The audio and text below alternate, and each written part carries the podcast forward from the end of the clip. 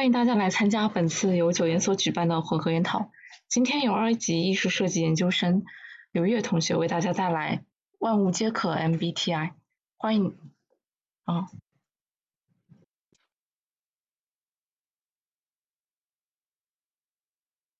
嗯，大家中午好。我今天研讨会分享的主题是“万物皆可 MBTI”。嗯，大家可以听到我声音吗？可以。嗯，最近 MBTI 人格测试是真火了，四个英文字母组成的神秘代码，竟成为了很多人的社交标签。想和我交朋友，先来对对暗号呀！不仅如此，ENTP、INFP、ESTJ 等等，在微博热搜榜、企业求职问卷上、约会软件的简介页面，还有微信群聊里，都能看到这些字母组合的身影。它们就像一道道通关密码。了解密语的人进入其中，展开一波波热烈讨论。MBTI 不不再只是一道简单的性格测试题，而是你在社交关系里的虚拟身份证、冲浪户口本和潮人通行卡。如今，MBTI、星座、周易、塔罗牌并列赛博算命界的四大金刚，现在甚至有了赶超之势。今天我就想和大家探讨下这个互联网奇观，遇事不决不再靠星座玄学。问天问地，不如问问 MBTI。在万物皆可 MBTI 的时代，你入坑了吗？一份二零二二年的高质量交友，一份二零二二年的高质量交友发言应该是这样的：本人男，二十八岁，摩羯座，拉文克劳，九型人格四负七，稳定的 INTJ 杠 J。一句话精准概括自己的性格特点，又筛掉了一批看不懂。没有共同语言的人，比智能机器人还要高效。这份都是字母的密码表已经成为一种新型社交礼仪，而选择自己的标签也已经成为当代年轻人的社交刚需。不仅是身边的朋友在测 MBTI，撒贝宁、谷爱凌、杨幂等公众人物也在综艺节目中参与了测试。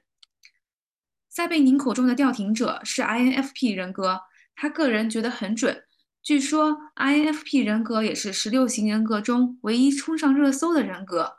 测出 INFP 人格的网友开玩笑说：“为什么只有 INFP 会上热搜？因为只有 INFP 时时刻刻都在研究自己。”诸如此类的调停者型人格是利他主义者，虽然可能看起来冷静、内向，甚至害羞，但他们内心燃烧着一团火焰，充满热情。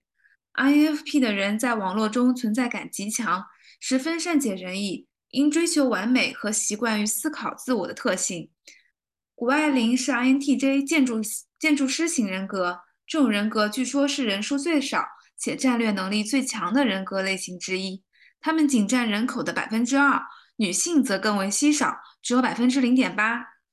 建筑师类型的人想象力丰富却很果断，雄心壮志但注重隐私，充满好奇心但从不浪费精力。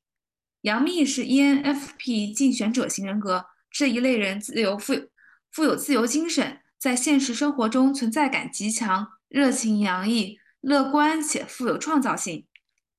自从有了 MBTI，人和人的关系就变得简单了。过去人以群分，现在人以 MBTI 类聚，最先沦陷的就是恋爱区。白羊配天秤？No No No，星座已经不够有辨识度了。得靠整整齐齐的四个字母来加成，求佛求姻缘？No No No，不如求助你刚晋升 MBTI 十级学者的朋友，从衣食住行给你分析到结婚生子，堪称当代赛博红娘。对于大批的恋爱人类来说，爱情简直简，爱情简直从未如此简单过。过去暧昧对象是小王小李，现在是 INTJ 男和 ENFP 女。过去相亲洋洋洒洒写四百字要求，现在四个字母就能概括需求。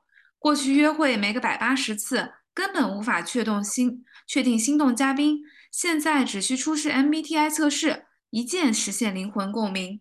不仅如此，MBTI 还能够有效促进恋爱关系的和谐。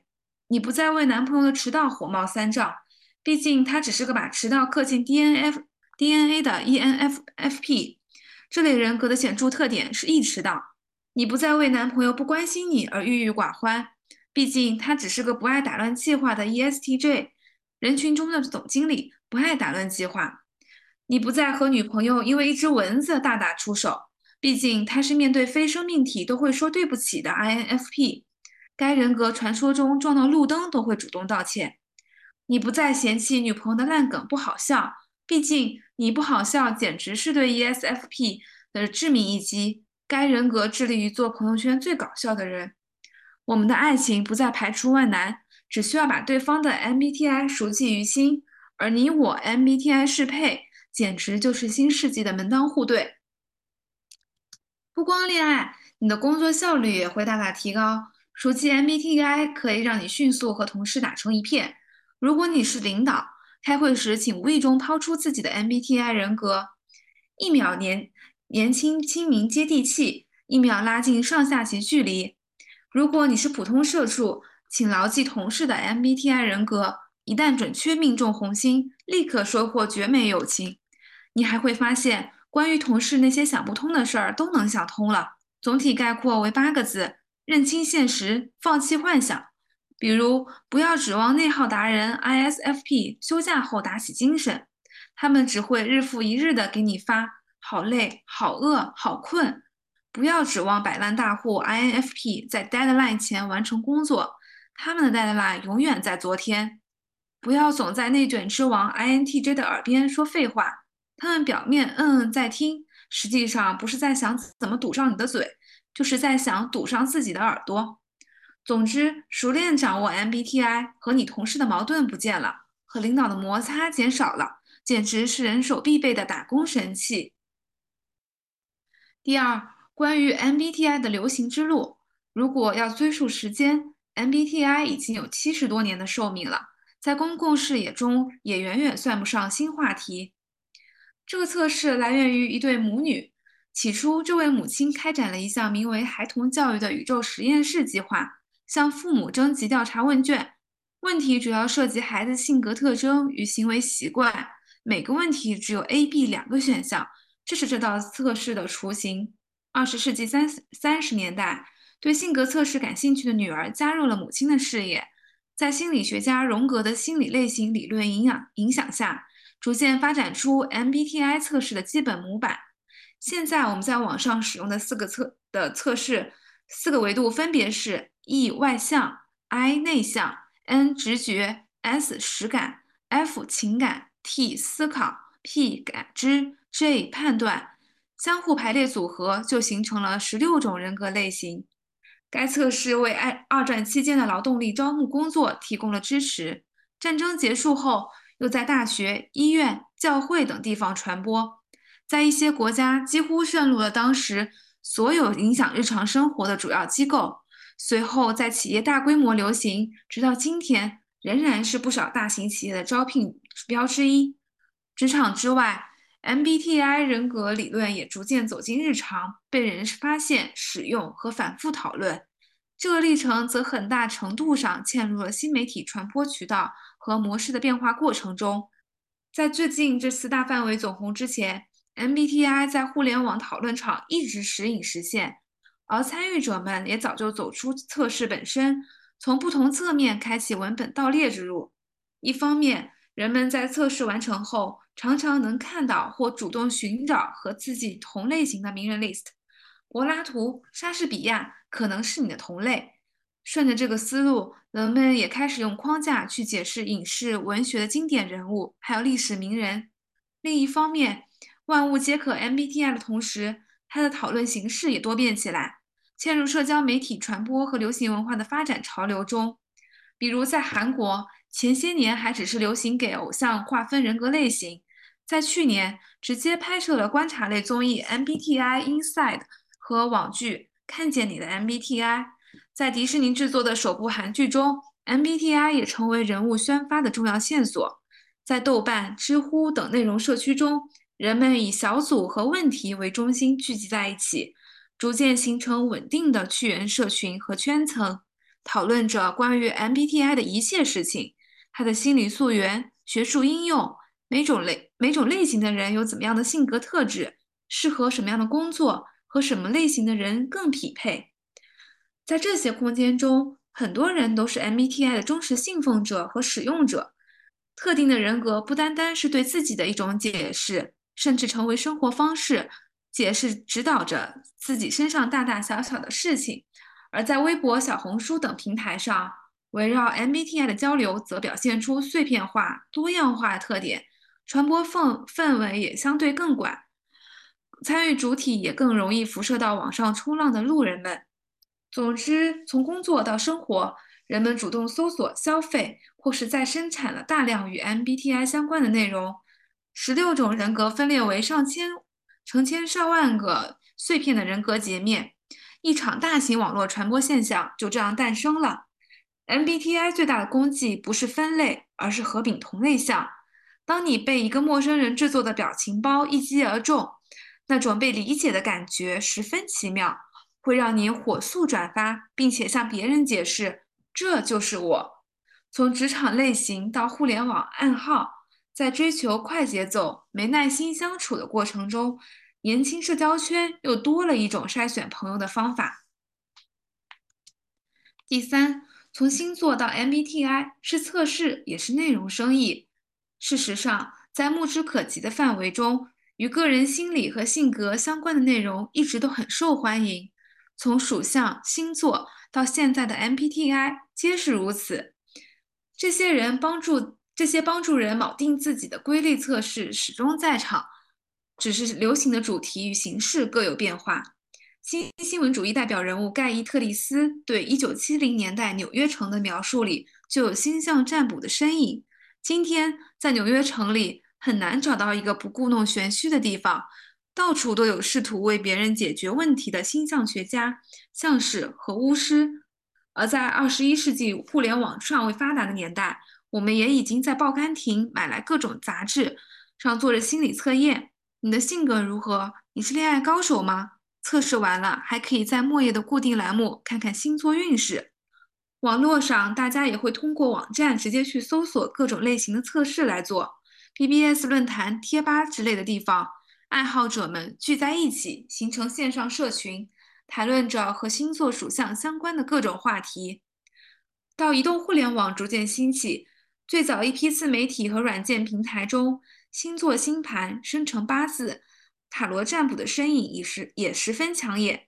Alex 是大叔，同道大叔等就是其中的类型。他们的星座运势解读是一些人不可或缺的行动指南。与此同时，同爱好者们的聚集地也发生了变化，移动到豆瓣小组、知乎、微博超话，甚至群聊等更多样的社群中。近几年，视频媒介形式的丰富，更是带出了星座占卜的古老流量的新面貌。他们往往和一些更具体的话题与领域结合，互动性也更强。一个典例是，二零二一年在抖音吸粉千万的星座博主陶白白。其视频内容集中以情星座情感问题上，例如十二星座如何缓解 emo 这些话题，牢牢吸引了年轻人的注意力。而你愿意为了我去淘淘白白搜星座吗？这样由粉丝完成的造梗和和二次创作，也助力了其火爆。近几年，B 站上以互动形式出现的心理测试、占卜视频，还有小红书上把星座。MBTI 等同穿搭、学习、妆容相结合的分享，也都是老主题的新表现。值得一提的是，还有时不时就在社交圈刷屏的 H 五心理测试，测测你是什么小动物，你的性格、颜色。这些测试依旧以认识自己为核心，题数通常不太多，很注重视听设计，也易于转发分享，正契合了社交媒体的裂变传播机制。也成为社会化营销的典型方法。可以说，与个人心理性格相关的测试和分析是巨大的流量球，在不同时间都维持了不低的热度，并且时不时冲上热搜，从特定社区社群出圈，引发大规模讨论，也形成了庞大的市场产业链。而这些测试与分析的使用，又像一个可变容器，伴随互联网技术的发展，以不同的样态出现。也体现了不同时期的流行趋势，甚至时代症候。那么，以 MBTI 为代表内容为何经久不衰呢？从占卜星座到大小心理测试，再到 MBTI，其内容、主题、分类方法、科学性都不尽相同，所以也要避免一概而论。不过虽各有千秋，但它们也也有共性，即使在不同的原理基础上，多涉及心理学，提供对受众性格特点与行为模式的解释，并提出较为模糊的建议。从共性中，或许可以探究另一个重要的问题：为什么这些解释模式和测试总是让人忍不住参与其中，甚至沉迷于互相讨论呢？最首要也是最直接的原因，就是在自我、人际再到群体等不同传播形式中对人需要的满足。一方面，测试结果直接明了地给出我是谁的部分解释，满足了人自我了解的需要。且解释内容通常是正面、中性的，既有彰显个性的部分，又不会产生冒犯感。这种舒适的感觉也推动了人们接受、赞同和分享测试，并且投入更多时间去探究。在建在建构宇宙不同自我的同时，另一方面，有限度的类型划分也让人们始终找到自己的同类。INFP 找到 INFP，ENTP 找到 ENTP，有了群体认同与归属感。当然了，即便类型不同，作为参与了同一个测试的人，当 I INFP 与 ENTP 在茫茫网络空间中相遇，他们也能立刻聊起来。测试本身就是通行的社交货币，让人以低门槛、低成本的方式快速加入一个特定话语空间中。这种想法背后也暗含了另一重动因，即减少减少不确定性、获得安全感的需要。在信息来源比以往任何时候都要分散零碎的网络环境中，在外部环世界光速变化的背景下，心理测试、运势分析类的内容产品将注意力拉回来，通过一个传播广、解释清晰，并且能够提供安慰剂的测试或标准，叫人认识自己，甚至去解释变化的原因，的确不失为一种心理按摩。经久不衰的背后，除了对受众需要的满足外，还有与社会社会化媒体传播特性相吻合的测试特征，让我们来看这些划分。不论是十二星座还是十六种人格，其对应就是简洁具体的标签，而标签正是社交媒体时代内容筛选、定制与个性化的外显。在这里，具体的人格类型被展示在社交主页上，成为日常生活中自我呈现的一部分。帮助人们进行印象管理，也汇入交流的网络。不过，这些流行的心理测试和分类也存在争议面。一方面，其科学性和解释力大多存疑，星座占卜等标等传统标准本身就带有玄学色彩。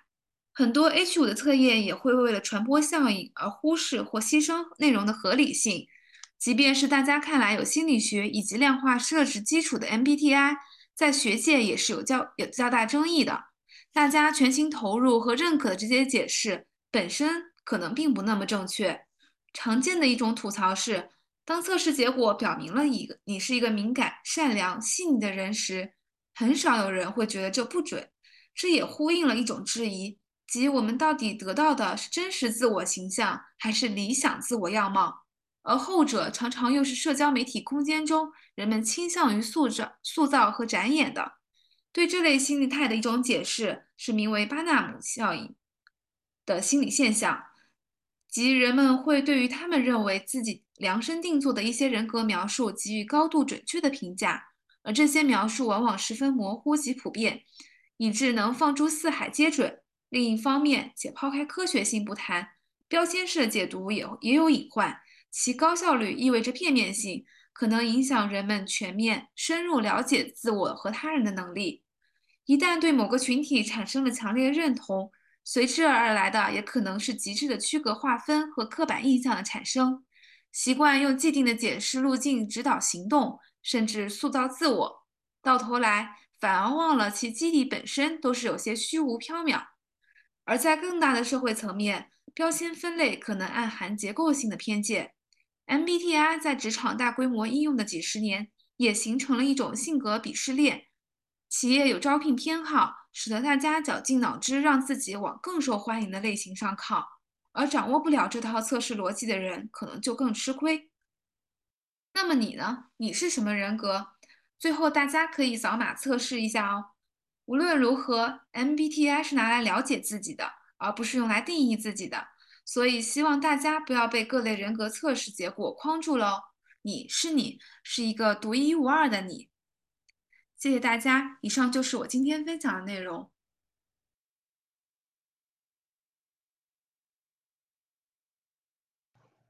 非常感谢大家参加本次混合研讨。这里参这里插播一个预告，下周同一时间，周三十二点半，将由罗英雪同学为大大家带来吐槽文化下的抵抗与表演。那么本次混合研讨到此结束。